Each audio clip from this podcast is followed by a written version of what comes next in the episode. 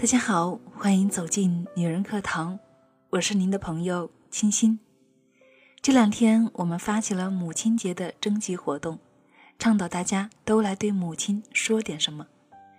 在我们的闺蜜社群，有一位近五十岁的大姐，她叫平常心，她给人的感觉就像是她的名字一样平和淡雅。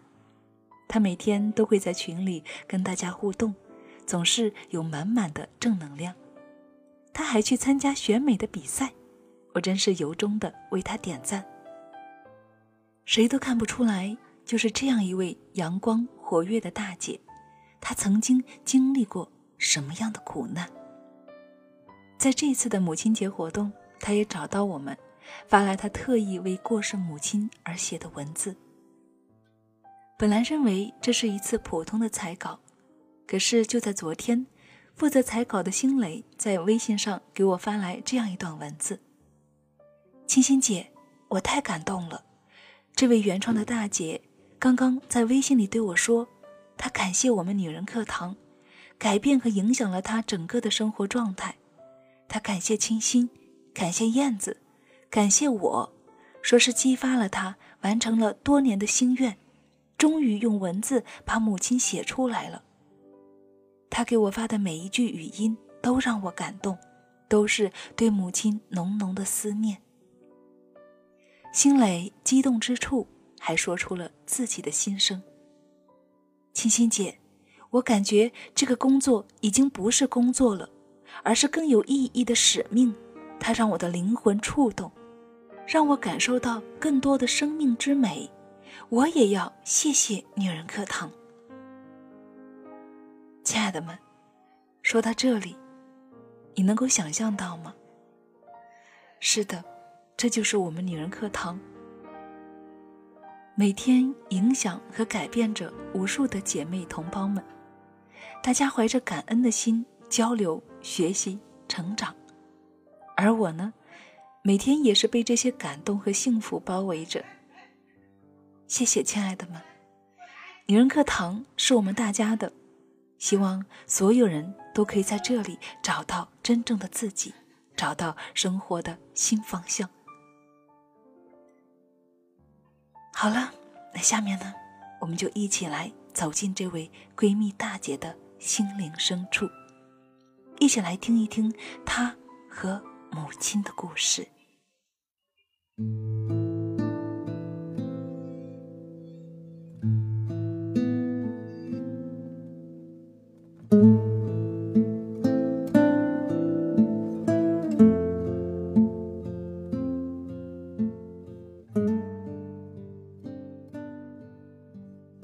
我的母亲，作者平常心。五月的初夏，空气中弥漫着许多母亲的味道。立夏煮蛋，端午裹粽，这些每年必做的事情，让此时的我不由得想起母亲。母亲生前每到这个时节，常会转到我楼下的马路，看见我洗晾衣服，便调侃：“好啊，自己在家洗，不帮我做。”如果到楼下看不到我，就会大声的喊：“小丫头，小丫头！”喊不到就打小灵通说：“在家干什么呢？我在你家楼下。”然后我就打开窗子与他说话，有时大声说话累了，两人就拨小灵通，母亲就会嘻嘻一笑，反正不要钱。母亲出生在一个大家庭，外公弟兄几个，只有他生了六个子女，母亲排行老五，加上家是中农。父亲又做伪乡长，小时候的他虽然经历战火纷飞，但是不愁吃不愁穿，加上几房老人的疼爱，日子过得悠哉而快乐。母亲少女时又随着两个哥哥到上海，虽不是大富大贵，但是很早就享受了小市民的生活。生活的转折源于外公当过伪乡长的经历。虽然外公为人良好，幸免被镇压，但三反五反运动还是没能够逃过。于是，外公被送到苏北的某监狱劳动改造，在这里认识了我的父亲。当年父亲早年丧妻，一人拖着两个女儿，随着大伯。到监狱做了临时工，他五尺大汉，白白青青，又很勤快。在那个讲究身份的特殊年代，外公一眼就相中了，便做主把母亲许配给他。就这样，母亲从大都市来到了苏北的这个农场，嫁给了比他大十岁的父亲。新婚之夜，母亲哭了一夜。家徒四壁，不是一个“穷”字可以形容的。从未尝过忧愁的他，不敢想未来的日子。一年后，哥哥出生。这一年多里，父亲的狭隘和自私暴露无遗，加上晚娘的身份，让母亲很是失望难受。虽然她不是知性女性。但是他是有思想、有要求的人，不甘心这样的生活，曾多次下决心要离开这个家，可一看还在襁褓中熟睡的哥哥，又犹豫了。父亲肯定不会让他把哥哥带走的，那可是他身上掉下的肉啊，他不忍心丢下。为了哥哥，他最终选择留下。母亲是个把责任和道义看得很重的人，一旦选择了，便把内心深处的那个自我深深的藏起来了。后来，母亲又生下了我，日子变得更加繁重了。母亲一心想着改善全家的生活，下班后给人洗衣服、织毛衣，补贴家用。晚上走两三里路看电影，也毛线不离手。渐渐的，他练就了一手绝活，边走路边忙手打毛衣，不用看也不用蹬，三五天一件。后来发现茅草来钱快，草绳需求量大，从未到田里劳动过的他，一下班就到野外割茅草，附近的割完了。就到更远的地方。有一次迷路了，折腾到深夜才回家。现在想起来都后怕。要是有个什么事情，在那漆黑的夜里，有谁会知晓呢？母亲用燕子衔草做巢的拼劲儿，使全家大小的生活得到了改善。她身体力行、直面生活的态度。那时的我还少不更事，在我的心里植下了“再穷也不能丢了尊严”的种子，让我们知道了光着脚也要奔跑的道理。家里最拮据的时候回娘家，没有像样的衣服，母亲就借，把一家子收拾得整整齐齐，以致外婆家的人都以为妈妈生活的不错。如果说今天我的努力，生活还算不错的话，母亲的自强不息，不向命运低头的身体力行是功不可没的。如果我能称得上是个善良有德行的女子的话，那应该是受母亲的教育和人格的熏陶，还有就是我骨子里流淌着她的热血。母亲。给了我生命，又用毕生的精力，以柔弱的身躯和钢铁般的意志，重新撑起了我们这个家。可以说，没有母亲，就没有我，更没有我的这个家。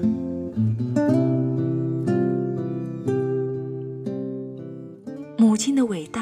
不仅表现在对待自己的子女上，更彰显在非血缘的外人的身上。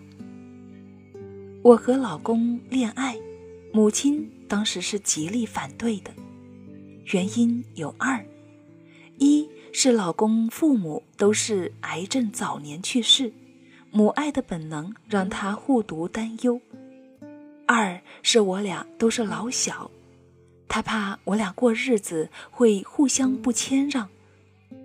哪知年轻的我们，母亲越是反对。就越觉得这份感情的神圣。个性极强的老公，丈母娘反对他，不是极尽讨好，反而是更加的极端，与母亲狭路相逢，熟视无睹，招呼不打，连点头微笑也没有。善良的母亲最终拗不过我们，只好成全我们了。可一旦接纳了，便全身心的付出。甚至胜过亲生儿子的对待。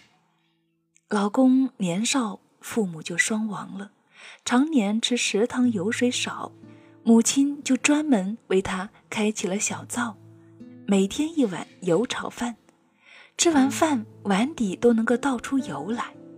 老公来自农村，身上除了工作发的衣服，一件毛衣也没有，母亲又重操旧业。原来补贴家用的编织技术又拾起来。记得当年他用尽心思，织出一款铁锈红的青果领毛衣外套给老公，惹得多少人眼红。他的宽容和大爱，赢得了老公的敬仰。母亲病逝时，老公嚎啕大哭。别人看到的是一个女婿这么孝顺。殊不知，母亲血浓于水的大爱，这才是真正的缘由。记得小时候家里困难，有吃的穿的，第一是爸爸，然后才是我们兄妹俩。长大后，我们各自成家，母亲总是媳妇儿女婿在前，她养育的在后。逢小两口发生争执，不管对错，总是叫自己的孩子先闭嘴。嫂子是农场一枝花，能够嫁到我家，除了哥哥优秀外，还因为我的母亲。嫂子从小就没了妈，跟外婆长大，农场好多干工子弟都追求她，但是她的外婆就看好我家，因为她外婆觉得。母亲连晚娘都做得那么好，对媳妇儿肯定差不了。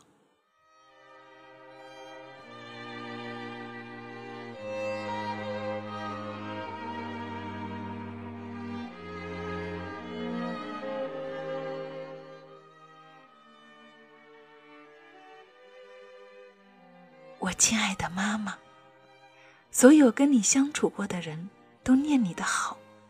中午的时候。我准备休息，从楼下传来熟悉的藕粉叫卖声。这个人不停地在我楼房到你平房的路上吆喝，似乎在寻找什么人。我一下子惊起，是不是去年那个你送了许多衣服给他的中年人？于是我站在阳台窗前等待，果然，他从你平房那儿又转回至我的楼下。我问他：“你是在找人吗？你还记得去年给你买藕粉、送你衣服的那个人吗？”他说：“记得。”我说：“他走了。”我妈妈，他走了。我不禁呜咽起来。那个中年人先是一愣，然后也哽咽了。走了，好好的，怎么就走了？我听了更伤心。你的吆喝声，让我想起了我的妈妈。去年，我妈妈送你衣服的情景，仿佛就在眼前，可如今，她却不在了。他说：“您别说了，我也难受。那么好的一个人，说好今年还来的，不到一年，他倒不在了。”亲爱的妈妈，那么多人都记着你呢，男的、女的、老的、小的，认识的、不认识的，妈妈，叫我怎能不想你？亲爱的妈妈。亲爱的妈妈，你知道吗？我想你，我多想阴阳两界能够通讯，多想你的四二四二还能够拨通我的四三零九。女儿多想听到你的呼唤，小丫头，我在你楼下呢。妈妈，希望你在那边一切都好，胜过生前。想我了，就托梦告诉我，告诉你的小丫头。不要忘了，这是我们生前的约定。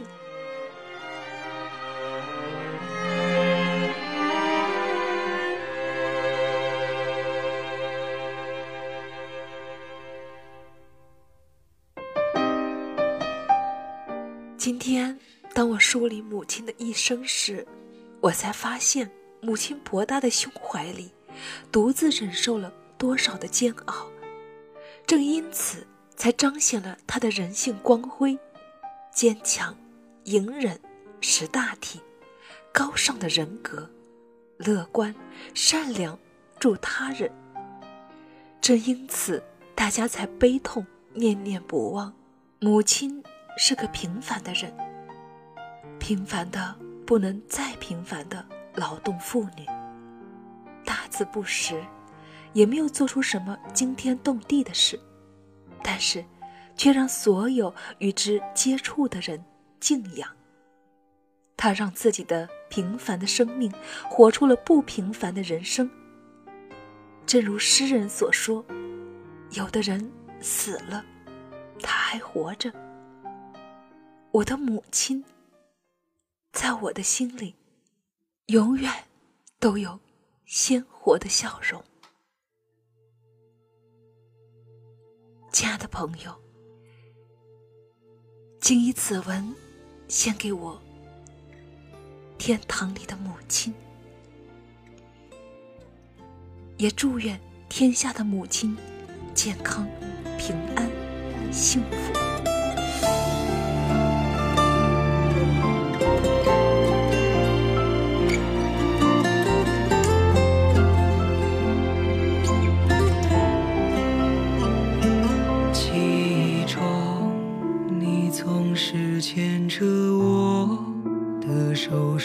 别害怕，